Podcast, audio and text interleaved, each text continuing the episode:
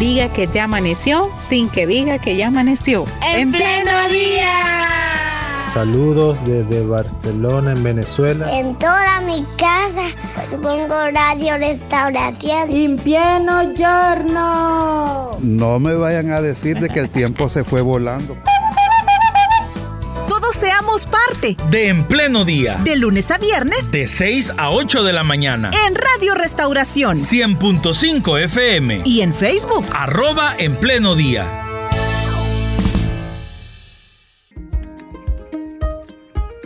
Llegamos a las 7 de la mañana con 14 minutos. Gracias por seguir en sintonía de su programa En Pleno Día a través de Radio Restauración 100.5 en el FM. Como lo habíamos adelantado desde el inicio de nuestro programa, Carla Contreras no estaba hoy en cabina de Radio Restauración porque está en una cobertura especial y ya estamos listos para que Carla nos cuente de qué se trata esta cobertura especial. Eh, Carla Contreras, muy buenos días, la señal es tuya y buenos días también a la invitada. Adelante. Muy bien, buenos días. Estoy con Celia Medrano. Ella es periodista especializada en temas de derechos humanos. Ella será la ponente de esta mañana en la actividad de Semillas de Nueva Creación. Los hermanos de Semillas de Nueva Creación hoy le han invitado para hablar precisamente de eso, ¿verdad? Para hacer un análisis acerca de los derechos humanos en nuestro país. Me imagino que va a salir el tema también de Centroamérica, ¿verdad? El tema de derechos humanos que nos, nos compete a, todos, ¿verdad? Y es, es parte de, de hablar de la dignidad de las personas, de lo que está escrito en la Biblia, ¿verdad? Que somos imagen de Dios. Entonces ahora nos hemos trasladado a este evento de Semillas de Nueva Creación y me encuentro con Celia Medrano, a quien saludo en esta mañana. Buenos días. Muy buenos días, Carla. Qué, qué bueno empezar uh, este jueves con una conversación con ustedes. Bueno, Celia, hagamos un, un análisis del tema de los derechos humanos como desde una perspectiva médica. Veamos así cómo podemos desglosar y entender mejor el tema de derechos humanos. Nosotros visitamos al médico cuando tenemos un padecimiento porque lo sentimos, lo vemos y vamos al médico porque hay, estamos adoleciendo de una enfermedad. Pero muchas veces nosotros adolecemos de enfermedades que no presentan síntomas, que no presentan un golpe, no lo vemos, pero está allí la enfermedad. Algo así sucederá quizá con el tema de irrespeto a los derechos humanos en nuestra sociedad. Es interesante, Carla, el símil que estás uh, planteando para esta conversación. si vamos a hacer el paralelo con una situación médica de alguien, creo que es importante hablar de las células del cuerpo. Eh, nosotros tenemos células blancas, tenemos células rojas, tenemos eh, nuestro propio sistema que nos permite prepararnos cuando hay un peligro y es un sistema, nuestro cuerpo nos advierte y combate y muchas veces ni siquiera nos damos cuenta que hay células que están peleando adentro nuestro para evitar que una infección, un mal se propague y nos dan señales. Pero nuestra terquedad no nos deja verlo. Y hay un elemento muy importante. Queremos soluciones rápidas no queremos uh, atender nuestra salud de una manera integral y muchas veces no queremos prevenir una enfermedad. Hasta cuando ya estamos en una situación crítica, hasta cuando ya estamos en una situación donde nos inhabilita la enfermedad, el malestar que padecemos, empezamos a querer ir al médico. ¿Por qué voy a esa comparación a partir del ejercicio que tú quieres hacer? Porque somos muy fáciles de engañar con respecto a algo tan valioso como nuestra salud, nuestra salud. Y damos por hecho que nuestra salud es un bien que la tenemos. La extrañamos, nos damos cuenta lo grave que es no estar bien de salud hasta cuando una enfermedad nos aqueja y nos inhabilita, pero no atendemos las señales. Y por ejemplo, nos dejamos engañar. tome esta aspirina. Y la aspirina nos da soluciones inmediatas, pero no atiende el problema real.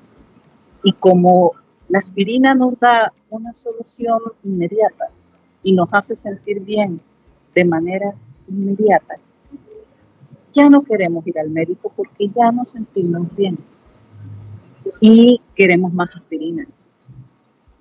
Queremos las soluciones rápidas, que no nos uh, exijan atender el fondo de lo que necesita nuestro cuerpo para no enfermarse en primer lugar y segundo para curarse de manera integral. Eso lo llevamos a derechos humanos. Nosotros hablamos de derechos humanos hasta cuando nos toca en nuestra experiencia propia. Si le violan derechos humanos al otro, a la otra, a los otros, a las otras, si eso no me toca a mí, yo paso de largo. Veo que están sufriendo personas. Puedo incluso entender que no es justo lo que muchas personas viven. Identifico la injusticia, pero paso de largo. Cuando esa injusticia me toca a mí o a los míos, empiezo a reaccionar.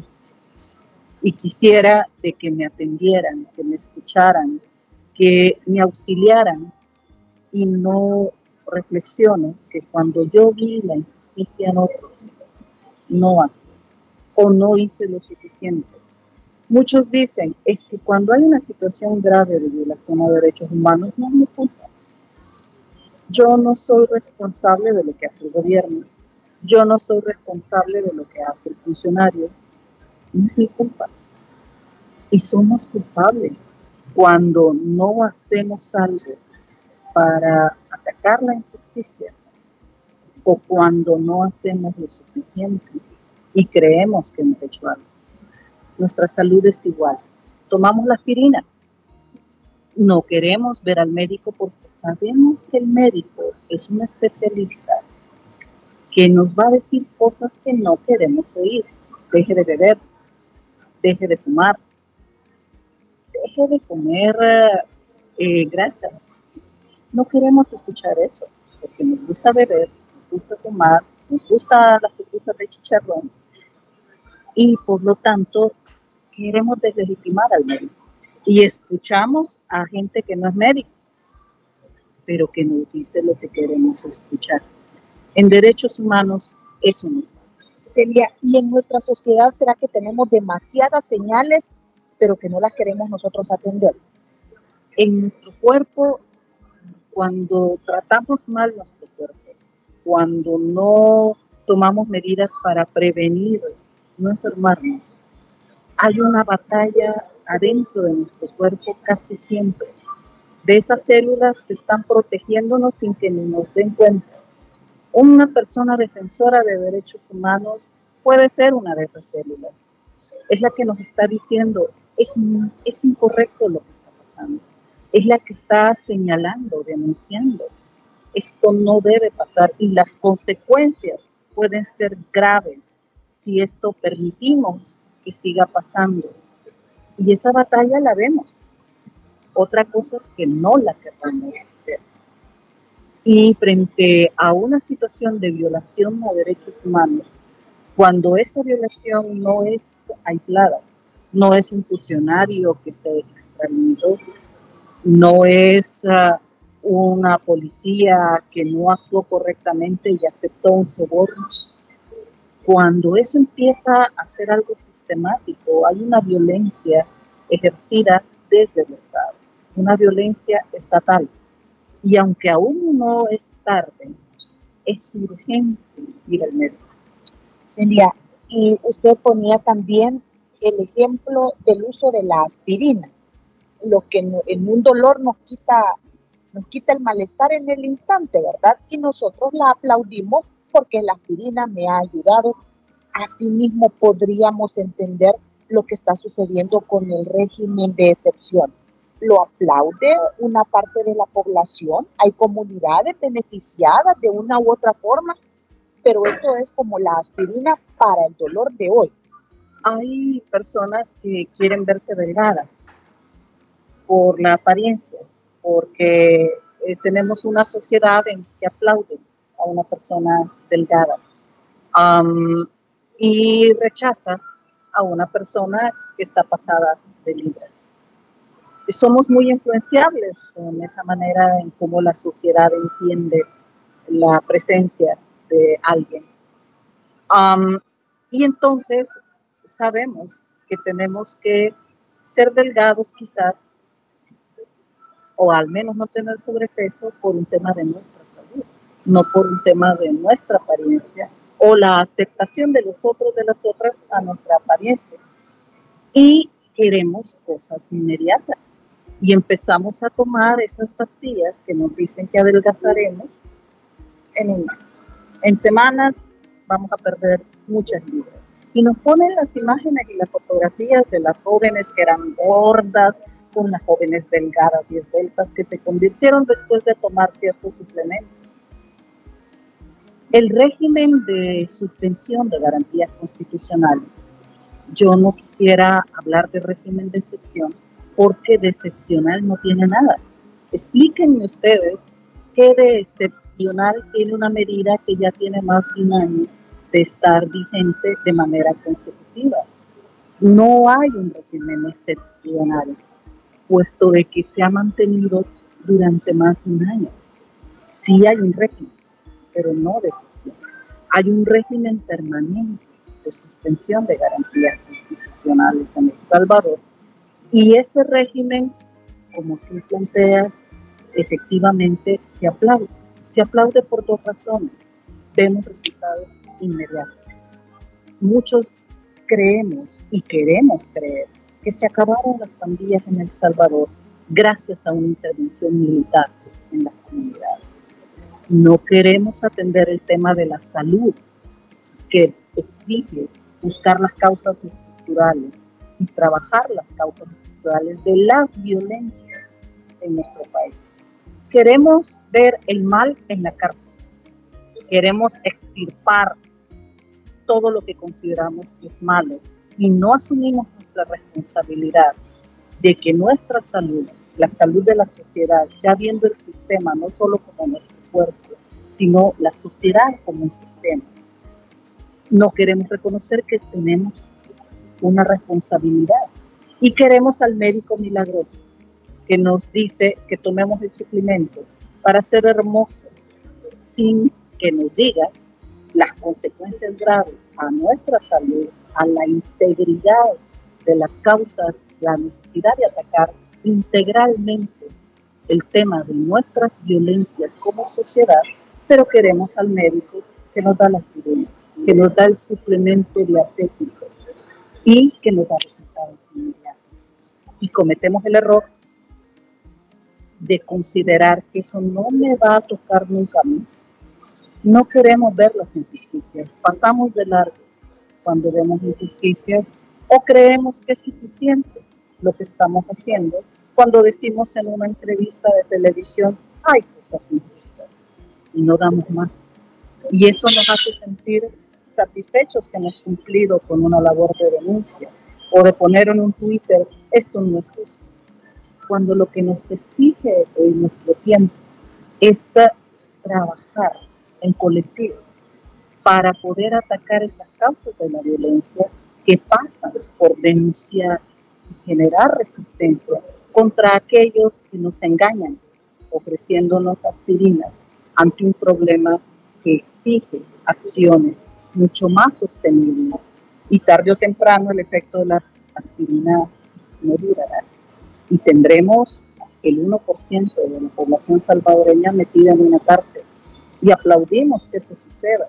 Y no queremos oír cuáles son los derechos humanos a los que hemos renunciado cuando aplaudimos este régimen permanente de suspensión.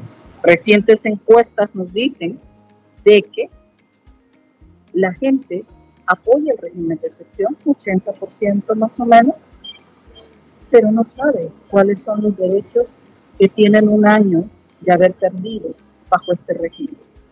Y cuando se les pregunta, por ejemplo, usted sabe que tiene un año en donde un policía virtual puede entrar a todas sus comunicaciones electrónicas, ver qué, programas está viendo, qué dice usted en sus redes sociales y pudiera usar esa información como prueba en un proceso judicial acusándole a usted, a mí, a quien nos escucha, de ser apologista de grupos criminales, por ejemplo, y no lo sabíamos. Decimos, ah, eso puede estar pasando porque está suspendido mi derecho a la correspondencia, mi derecho a mi información íntima con la que yo me comunico a través de mis diferentes redes, a través de mi correspondencia, no solo física, sino virtual. Y que hay un agente policial que tiene autorización de estar pendiente de eso y de entrar a mi mundo y a mi intimidad para buscar si estoy cometiendo un delito desde su criterio.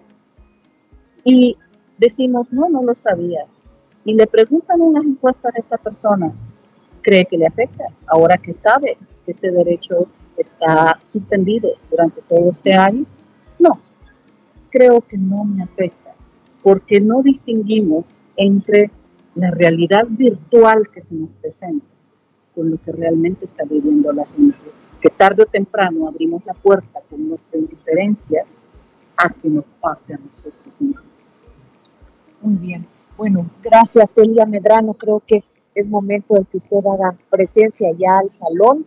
Allá se va a poder ahondar más acerca de estas explicaciones, porque a veces quizás solamente con el término derechos humanos como que lo pasamos por alto o es fácil hacerlo a un lado, ¿verdad? Pero ya con, con las explicaciones, como el símil que hemos hecho, que hemos puesto sobre la mesa, creo yo que podemos ir entendiendo un poco mejor la importancia del respeto a los derechos humanos.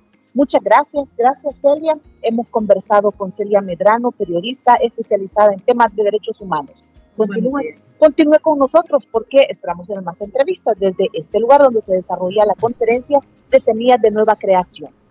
Muchas gracias Carla Contreras, muchas gracias también a Celia, nuestra invitada, nuestra primera invitada de esta mañana. Vamos a hacer una pausa musical en estos momentos, 7 de la mañana con 31 minutos, mientras... Eh, Carla Contreras eh, está en la búsqueda de más personas a quien podamos entrevistar. Sabemos que eh, muchos pastores de Misión Cristiana Elim son parte de estos encuentros, son parte de estos espacios en donde conocemos la realidad de nuestro país desde eh, perspectivas diferentes.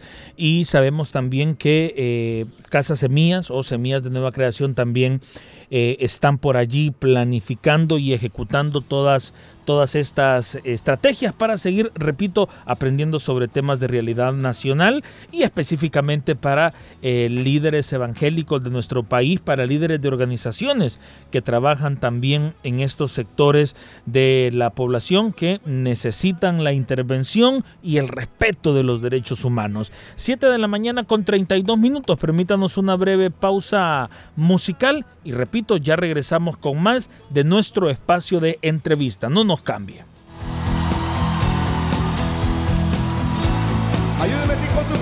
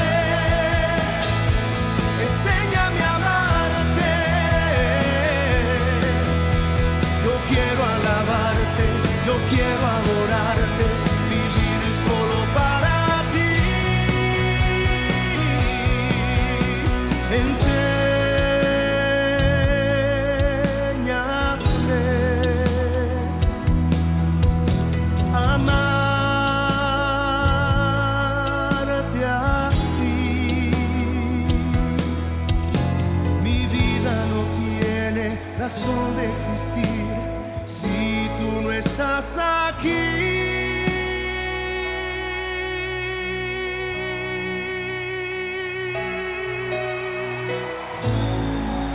Oh.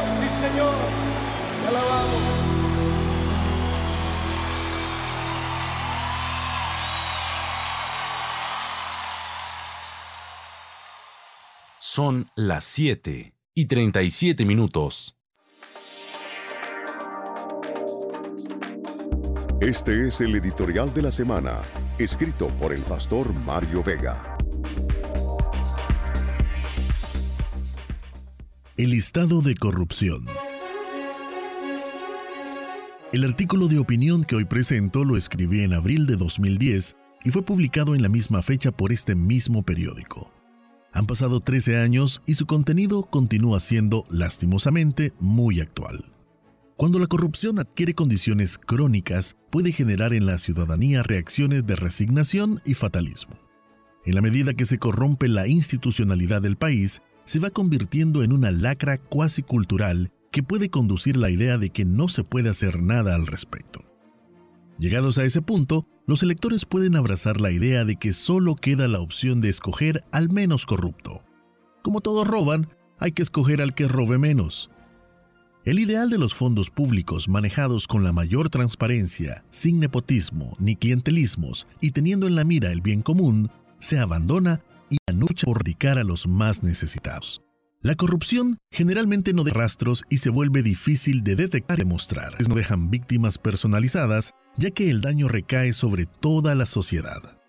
Sus principales aliados son el silencio y la impunidad. La corrupción tiene como punto de partida la anteposición de intereses privados por encima de las personas y de los ideales de servicio. Consecuentemente, quien comete actos de corrupción es una persona de moral corrupta, carente de sensibilidad y de ética. Las prácticas religiosas que profesa son parte de su mascarada.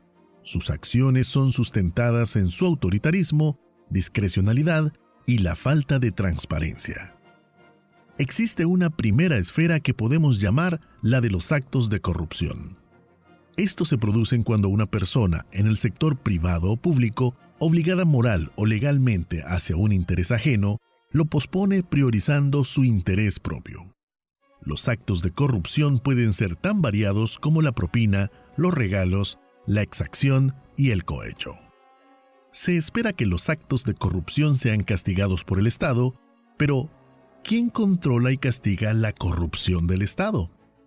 Cuando se desvirtúan las funciones investigativas y judiciales para favorecer y encubrir a un grupo pequeño de personas, se llega a la segunda fase que es el estado de corrupción. La corrupción estatal es posible cuando el dinero ocupa un lugar demasiado elevado en la tabla de valores de una sociedad. En tal caso, el dinero aparece como el objetivo final. En el estado de corrupción, el éxito se conceptúa como la acumulación personal y no como el desarrollo de las potencialidades de un pueblo al cual se le debe servicio.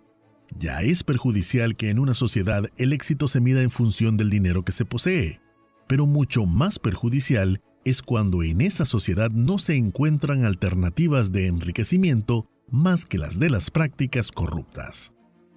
Las acciones corruptas de los gobiernos sientan precedentes para el envilecimiento de la política. Las sucesivas generaciones de políticos solamente esperan su momento para reproducir los ciclos de aprovechamiento y deshumanización. Quien desea dinero lo desea pronto, y dado que la institucionalidad que debería impedir la corrupción se muestra inoperante, la corrupción se presenta como la gran tentación ante la cual solamente resisten quienes poseen una contextura moral sólida. De manera que no es verdadera la idea bastante tradicional de que las personas acomodadas se encuentran menos expuestas a la corrupción, en tanto que los menos adinerados son más susceptibles a ella. El problema no es de grados de posesión, sino de grados de fortaleza espiritual, de convicciones, de principios. Desde ese punto de vista, las personas deberían ser evaluadas no solamente por sus cualidades académicas, por las cancioncillas de sus campañas electorales o su discurso. El escrutinio debe comenzar por las características de la vida privada. Es allí donde las personas revelan su auténtico carácter moral. El esfuerzo por separar la imagen pública de la real es ya un mal síntoma. Pocos son los candidatos a puestos públicos que basan sus campañas en su vida hogareña y en su recorrido moral, pero solo las personas honorables y trabajadoras podrán ofrecer algún grado de confianza de que ejercitarán la firmeza y el carácter para tomar medidas contra aquellos que medran del dinero ajeno. Este fue el editorial de la semana, escrito por el pastor Mario Vega. Si deseas escuchar o leer este editorial, visita www.elim.org.sb.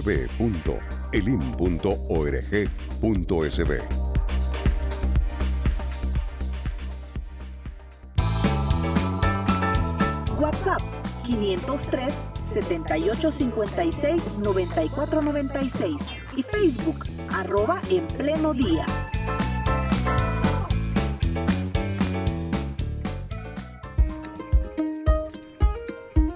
Llegamos a las 7 de la mañana con 43 minutos. Gracias por seguir en nuestra sintonía. Hoy estamos en una cobertura especial del eh, desayuno conferencia que la organización Semillas de Nueva Creación hace en una conferencia correspondiente al mes de abril. Como Carla nos explicaba en la primera parte de nuestra entrevista, la ponente será la licenciada Celia Medrano. Ella es periodista con eh, especialización y con experiencia en temas de derechos humanos y para la jornada de este día la conferencia será la siguiente, Diaconía Profética y Régimen Permanente de Suspensión de Garantías de Protección a Derechos Humanos. Y como lo habíamos dicho, tenemos otra entrevista. Adelante Carla, buenos días nuevamente y buenos días y un saludo al segundo invitado.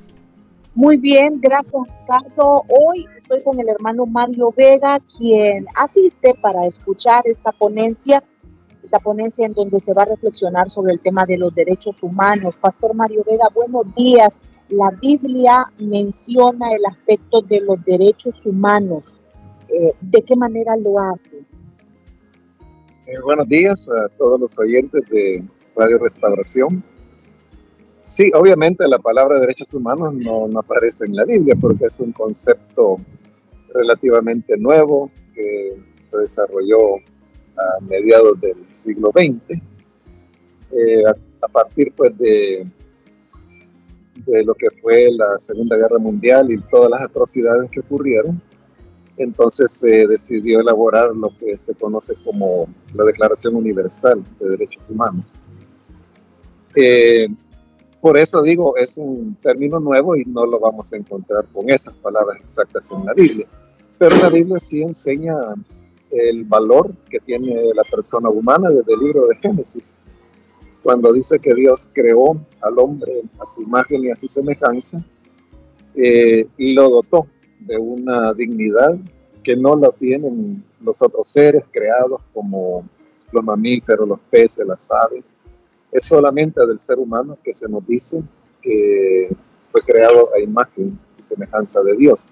Entonces esto dota a las personas de, una dignidad que es innata, o sea, la tiene por el hecho de ser humano. Y esto significa que no importa si es hombre, si es mujer, si su color de piel es claro o es oscuro, si es alto, si es bajo, si es rico, pobre, si tiene mucha cultura o no tiene mucha educación. Sobre todas esas cosas hay una dignidad que todo ser humano tiene por ser creación de Dios y sobre esa base es que se construye eh, todo el respeto a la persona humana que se desarrolla ya plenamente en el cristianismo. Pero nosotros, a pesar de que esto es, es innato, a pesar de que nosotros como cristianos sabemos que a Dios le importamos, que Él dignifica al hombre, nosotros como seres humanos con facilidad podemos entender qué es esto de los derechos humanos o cuando a veces somos víctimas de irrespeto a los derechos humanos, nos acostumbramos y menos que vamos a entender la importancia de los derechos humanos. Sí, hay, creo yo, bastante desconocimiento de, de lo que son los derechos humanos. Quizás cuando se habla de derechos humanos la gente lo relaciona inmediatamente con el tema de la vida.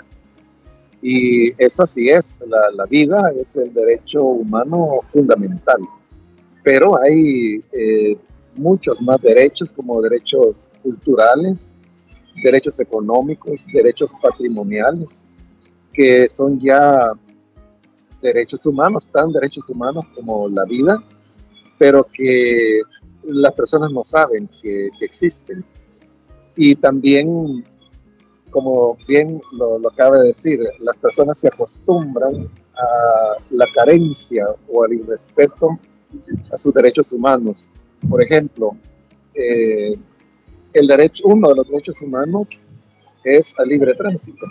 Las personas pueden eh, ir y venir a donde deseen con toda libertad y es solamente las fronteras y las leyes las que limitan ese derecho. La migración, por ejemplo, es un derecho humano, pero uno sabe todos los impedimentos que la migración tiene, la negación de visas, entonces las personas optan por irse de manera ilegal, pero en ese camino no tienen un apoyo, no tienen un respaldo, no hay un recibimiento, existe la figura de la, de la deportación, existe también, en, aún en el ámbito de, de asilo, de solicitudes de asilo, el derecho humanitario establece un principio que se llama de no devolución. Entonces, si una persona está solicitando asilo, por ninguna razón se le puede retornar. Y sin embargo, las naciones lo hacen. Todas esas son violaciones al, derecho humano a la migración. Por poner un ejemplo, pero ahí podríamos hablar de, muchos elementos más.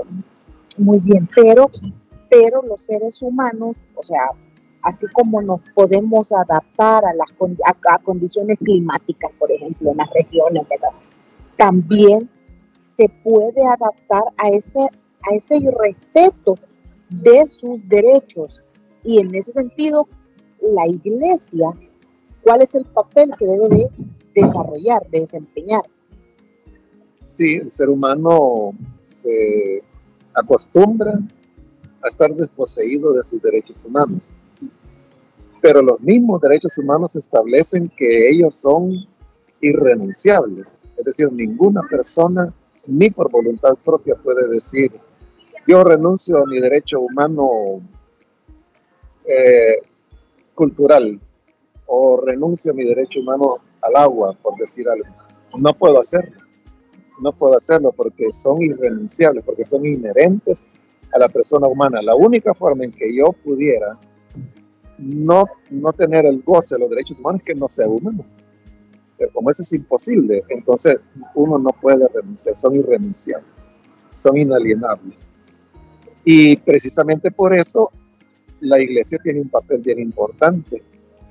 Yo creo que no hay institución más afín al tema de la, defensa, de la defensa de los derechos humanos que la iglesia y que el cristianismo, porque es una compatibilidad completa. Y desde ese punto de vista, cada vez que se limitan, se niegan o se violan los derechos humanos, la iglesia tendría que ser la primera en mostrarse preocupada y organizar esfuerzos en la defensa de, esos derechos humanos. Yo creo que es eh, elogiable de que hay esfuerzos ya de, las iglesias que forman eh, organizaciones, asociaciones que tienen como propósito la defensa de los derechos humanos en diferentes áreas. Pero eh, creo que hace falta todavía mucho más trabajo por andar.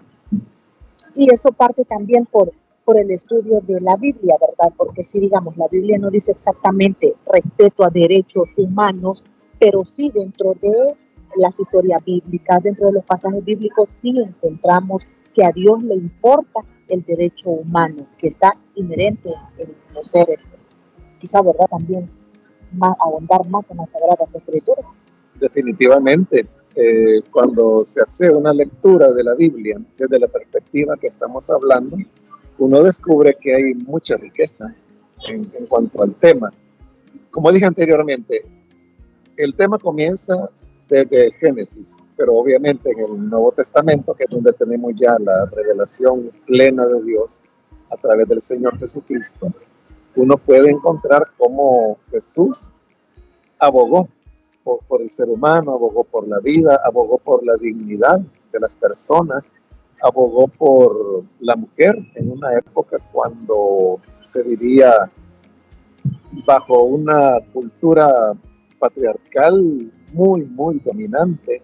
Entonces Jesús eh, adoptó posiciones, bueno, y no solo él, sino que Pablo y los primeros cristianos tuvieron una actitud contracultural, pero que iba siempre en la defensa de la dignidad de la persona humana. Bueno, gracias hermano Mario entonces por haber atendido esta entrevista. Gracias y que tenga buen día. Gracias a los oyentes y gracias también por la oportunidad. Muy bien, Ricardo, regresamos la señal. Muy bien, Carla, gracias por este nuevo espacio de entrevista. Llegamos a las 7 de la mañana con 52 minutos. Carla, ¿cómo está el ambiente en el lugar? eh, qué cuentan los, los asistentes, cómo está eh, esa sensación para disfrutar de la temática de esta mañana. Con, con el deseo de aprender, ¿verdad? Fíjate que ha, ha entrado ya al salón varios pastores de la misión. Está el hermano Gabriel Mejía, el pastor Antonio Ramírez, el pastor Melqui Cornejo.